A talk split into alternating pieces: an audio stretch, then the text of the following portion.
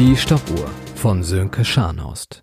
Hastig schloss Sebastian die Tür seiner Nachbarin hinter sich. Er fischte seine Stoppuhr aus der Bademanteltasche und stoppte die Zeit. Augenblicklich verstummte die Welt um ihn herum. Ruhiger zog er sein Smartphone aus der anderen Tasche. Die Uhr zeigte 22 Uhr 42 Minuten und 7 Sekunden, und die Zahlen standen still. Befriedigt lächelnd steckte er beide Geräte wieder ein. Er überquerte den Flur des Mehrfamilienhauses, schloss seine Wohnungstür auf und verschwand in seiner Wohnung. Hier erinnerte ihn alles an Claudia. Es fühlte sich so an, als hätte sie ihn erst gestern verlassen. Dabei war es gar nicht mal gestern, überlegte er. 16.04 Uhr und 36 hatte sie die Tür hinter sich zugeschlagen. Er wusste, dass es dieses Mal aus war. Sie hatte geweint. Das war nichts Neues. Aber dieses Mal hatte sie eine große Reisetasche gepackt und war gegangen. Er konnte es nicht ertragen. Lieber versuchte er noch einmal, seine Nachbarin zu verführen. Claudia hatte ihm immer vorgeworfen, ein Auge auf das junge Mädchen zu haben, aber verlassen hatte sie ihn, weil er die Stoppuhr nicht für sie aufgeben wollte. Er drückte zum dritten Mal den Knopf der Stoppuhr und ihre Zeiger sprangen wieder zurück auf Anfang. Wieder stand er in seinem Bademantel vor seiner Wohnungstür. Unter dem Mantel war Sebastian nackt. Er trug nicht einmal Schuhe. Weit hatte er es ohnehin nicht.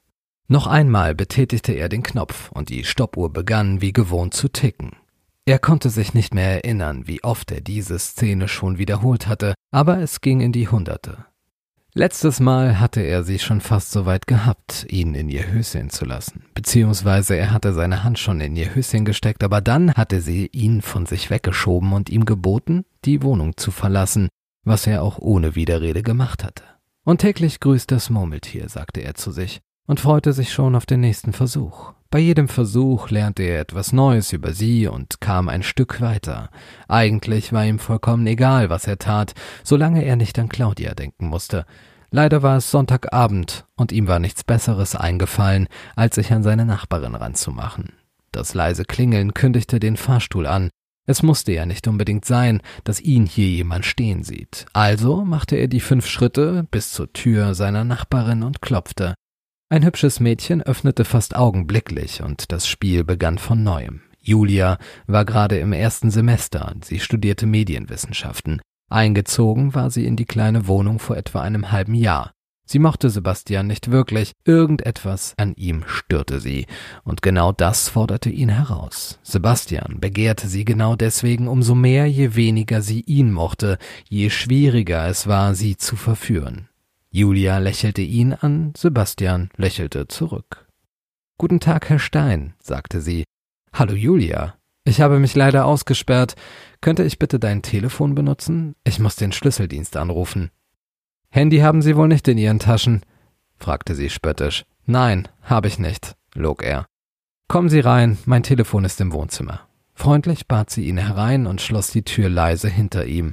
In den letzten Monaten hatte sich das Mädchen zu einer jungen Frau entwickelt. Er folgte ihr ins Wohnzimmer und beobachtete dabei ihren Po, der ausladend vor ihm hin und her wippte. Sie trug eine enge Blue Jeans und ein verwaschenes, aber brandneues weißes T-Shirt mit einem Ghostbusters-Logo auf der Brust.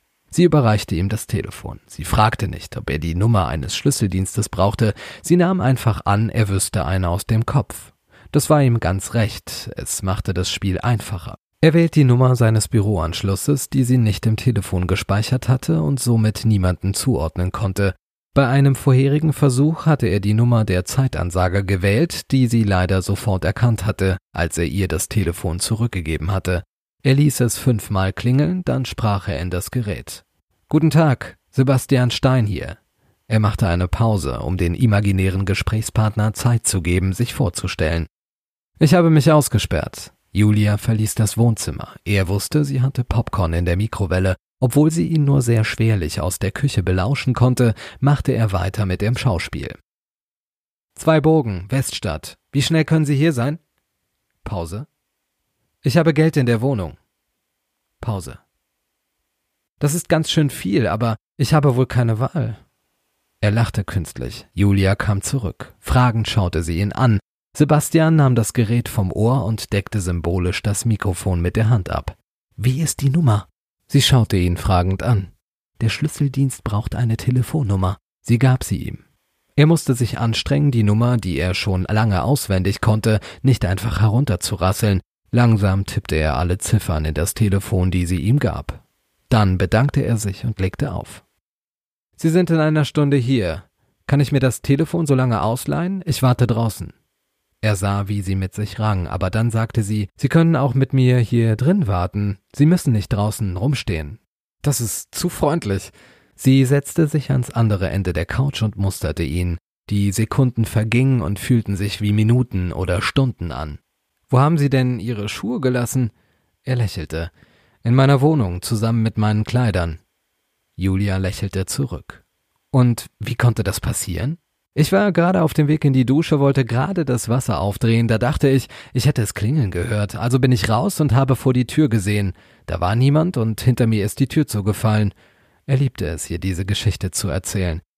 Haben Sie auf etwas gewartet? Ich meine, sonst springt man doch nicht einfach so aus der Dusche, fragte sie neugierig. Ja, ob Claudia zurückkommt. Oh, Sie hatten einen Streit? Julia zeigte aufrichtiges Mitgefühl. Sie kannte Claudia und Sebastian nur vom Sehen, aber Sebastian hatte bemerkt, dass Julia Claudia bewundert ansah. Kein Wunder, Claudia war eine hübsche, erfolgreiche junge Frau. Genau das, was Julia gerne wäre und in ein paar Jahren auch sein würde.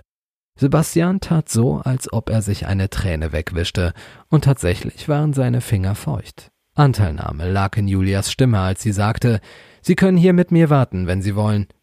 Sie tätschelte die Couch neben sich.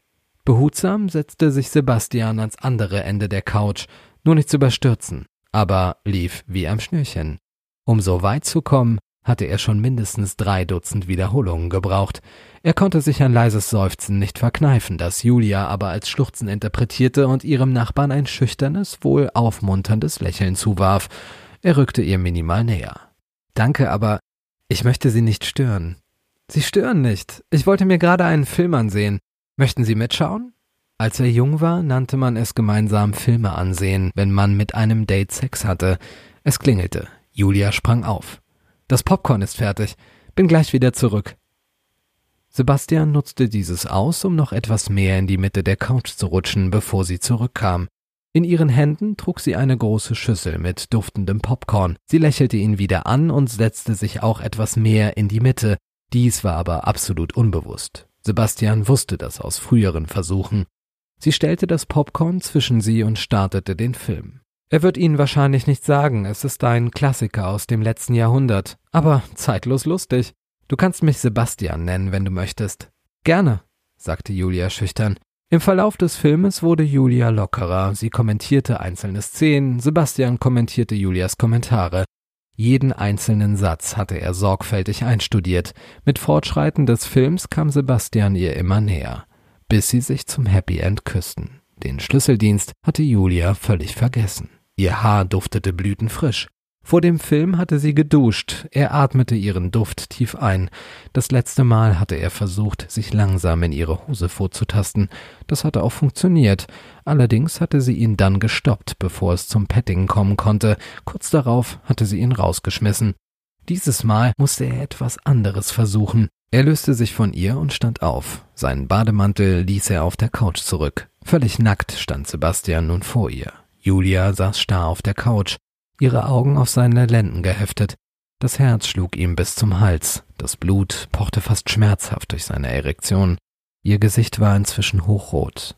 Langsam wanderte ihr Blick an ihm hoch, bis sich ihre Augen trafen.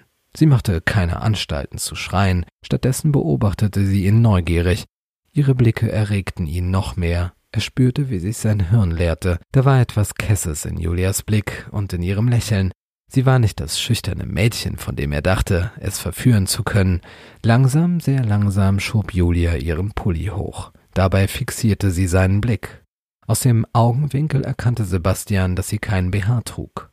Er konnte sein Glück kaum glauben, auffordernd schmunzelte sie ihm zu. Mit vor Erregung zitternden Händen tastete er nach ihren vollendeten Brüsten und begann sie zu massieren. Sie ließ es geschehen, augenblicklich verliebte er sich in ihre Brüste mit den steif abstehenden Nippeln. Die Natur hat nichts Schöneres, nichts Perfekteres hervorgebracht als den weiblichen Busen, dachte er. Er wollte, dass sie ihn berührte, aber das tat sie nicht. Sebastian kniete sich hin und liebkoste ihr Gesicht, ihren Mund, ihren Hals und dann ihren Busen. Julia stöhnte leicht, dann schloss sie die Augen. Er zog ihr langsam die Jeans aus, dann die Socken. Jetzt trug sie nur noch ihren rosa Slip. Seine Hände wanderten über ihren Körper, er streichelte ihre warme Haut. Er beugte sich nach vorne, um ihre Brüste zu küssen. Sie öffnete wieder ihre Augen und schaute ihn liebevoll an. Zwischen diesen Brüsten würde er gerne einschlafen und von besseren Zeiten träumen. Wären es doch Claudias. Ein Geräusch. War da nicht jemand an der Tür? Sebastian hätte schwören können, etwas gehört zu haben. Er ließ von Julia ab und sprang auf. Er schnappte seinen Bademantel, mit schnellen Schritten hechtete er zur Tür. Er schaute durch den Spion. Niemand war an der Tür. Er musste sich verhört haben. Doch er hätte schwören können, etwas gehört zu haben. Noch einmal schaute er durch den Spion. Dort stand Claudia vor seiner Tür. Sebastian erschrak. Die Erregung erschlaffte binnen eines Herzschlags. Der Schlüsseldienst? fragte Julia freundlich aus dem Wohnzimmer. Sebastian war unsicher, was er tun sollte. Am klügsten wäre es, zurückzuspringen. Julia war ihm gefolgt, sie bewegte sich völlig selbstsicher in ihrer Nacktheit durch die Wohnung. Noch war er nicht mit ihr fertig. Nein, noch konnte Sebastian nicht zurückspringen. Aber hier war es ihm zu unsicher. Vorsichtig öffnete er die Tür, schaute auf den Flur. Niemand zu sehen. Die große Digitalanzeige des Fahrstuhls verriet ihm, dass auch in der nächsten Zeit niemand mit dem Fahrstuhl kommen würde. Schnell zog er Julia an sich. Lass uns zu mir gehen, flüsterte er ihr ins Ohr.